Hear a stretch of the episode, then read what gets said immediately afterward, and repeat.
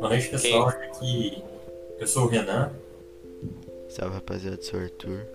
Salve rapaziada, eu sou o Bruno. E aí, rapaziada, eu sou o Luca. A gente está aqui hoje para botar umas relações entre alguns trechos do texto Raça e Racismo que o professor propôs para a gente com uns documentários passados pelo Google Forms aí. Quem quer começar? Tinha uma ideia já do que eu tirei do texto. Na verdade, desde a primeira vez que eu li ele para fazer uma prova de história que foi baseada só no texto, eu tirei um bagulho muito interessante que gira em torno da Revolução Haitiana, que era uma colônia francesa até o século XVII, né? que é o grande século das revoluções que a gente conhece, é, independências, mudanças em todos os países do mundo. E eu acho da hora você pensar o seguinte: como o pessoal aqui da, das Américas era considerado totalmente selvagem.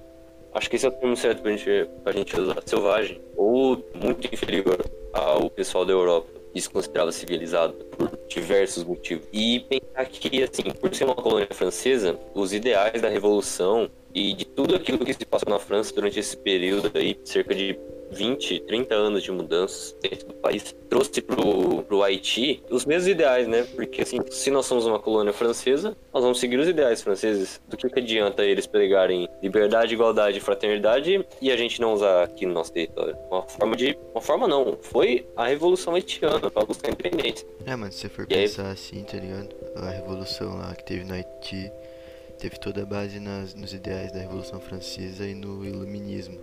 Então, esse iluminismo é, é presente até os dias de hoje, mas a gente não vê ele muito exposto igual era naquele tempo. Inclusive, a gente teve aí o exemplo de, do nosso documentário falar assim, a gente falando aí sobre o colonialismo aí, de trazer a civilização, né, para América, para os povos selvagens, para os povos primitivos. É, os Estados Unidos, que acredito que é o maior exemplo de. A gente conhece por por assim dizer, superação, porque hoje a gente olha para ele e vê a potência que ele era, e ele era considerado um território do, continente dos primitivos. Igual a gente teve o desenvolvimento na, no documentário que a gente assistiu da 13ª emenda né, nos Estados Unidos, aqui na América. Então, uma grande relação que eu percebi entre o livro e o documentário da 13ª Emenda é que teve uma grande máscara aí para esconder alguns temas. Quando eles colocaram a Revolução Haitiana, seguindo todos os ideais do iluminismo, não foi vista com os mesmos olhos do que a Revolução Francesa foi vista na sua época. Ela foi vista com muito medo e muito terror, já que estava acontecendo nas Américas e o povo era negro. Com isso, dá para relacionar com aquela parte da 13ª Emenda de que todo mundo era livre no país, exceto os presidiários. Como isso deixava um espaço para quem governava escravizar quem estava na cadeia, aquelas leis esdrúxulas foram criadas para prender os negros já como mão de obra escrava, do mesmo jeito que era feito antes, mesma máscara. Aí, Não, então, completando o que o Renan falou aí, que ele falou da 13 terceira emenda, né, que tipo, qualquer crimezinho bobo geral é preso lá, só pra ter um monte de trabalho escravo, praticamente. Aqui no Brasil aconteceu basicamente a mesma coisa, porque qualquer, nem, não era nem crime, era tipo, qualquer objeto que o,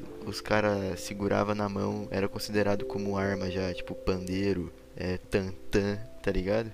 Cavaquinho. Cavaquinho também. Não é, mas tipo, pra uma parada que eu achei da hora, pra mostrar, tipo, a força dos negros da, dessa parada aí, foi, tipo, o que o MC da fez, tá ligado? Que foi colocar o local do show dele no Teatro Municipal, que teve a maioria de mão de obra escrava, tá ligado? E isso eles tentaram meio que apagar depois, que no documentário fala disso. Ele fez isso pra falar, pô, ele falou no documentário, eu quero que os negros comecem a frequentar locais assim, que possam ver, que possam frequentar, porque ele falou assim, "É, a minha mãe e a minha filha e a minha avó nunca foram nesse tipo de local, nunca frequentaram. Minha avó negra nunca foi nesse tipo de local, tá ligado? E os negros merecem, tá ligado? Eu achei uma força muito da hora, tá ligado? Tipo, Mostrando também que ele falou que é o Neo Samba, tá ligado? Que ele falou do rap com samba e agora ele tá criando o Neo Samba. Nessa parada eu achei muito da hora, mostrando essas forças aí, muito legal. o papo tá ótimo, mas o tempo é curto e a gente precisa finalizar esse podcast. É isso aí, muito obrigado, pessoal, e até mais. Eu que agradeço. Brabão, galera. brabão.